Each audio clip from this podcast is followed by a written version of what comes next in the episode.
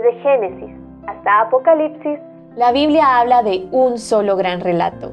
La historia de Dios y su plan redentor en la persona de su Hijo, Jesucristo. Te invitamos a escuchar este extracto de la Biblia devocional centrada en Cristo, presentada por Lifeway Mujeres y Biblias Holman. Su amor y nuestra respuesta. Jueces 2, 1 al 5. La desobediencia de un hijo estremece el corazón de cualquier padre. No importa cuántas instrucciones les demos, al final ellos deciden obedecerlas o no. Entre mis dos hijos, uno se resiste más a obedecer y se resistía más cuando era pequeño. Nunca olvidaré una ocasión durante su adolescencia en que se rebeló contra nosotros y su papá lo disciplinó no dejándolo ir a un evento al que tanto anhelaba asistir. El llanto de esa noche pareció eterno, pero ese llanto lo llevó al quebranto y el arrepentimiento. Fuimos testigos de la intervención de Dios, que lo ama de forma profunda.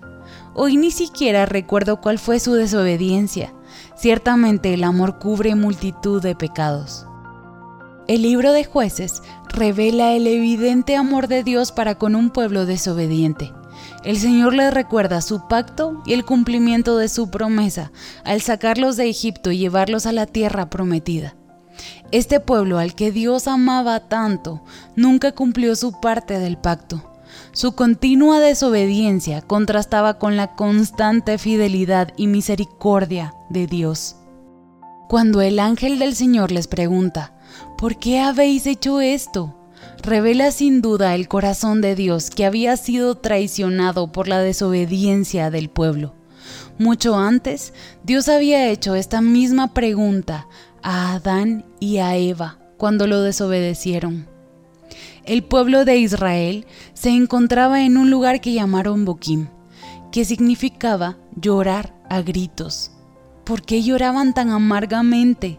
¿Los había entregado Dios a sus enemigos?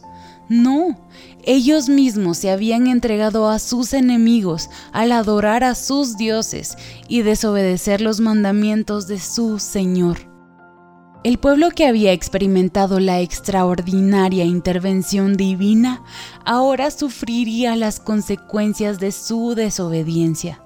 Pero Dios usaría este mal como un instrumento para traerlos al arrepentimiento.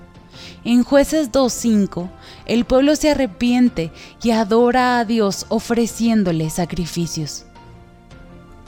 Nosotros, como padres, muchas veces pasamos por alto las ofensas de nuestros hijos.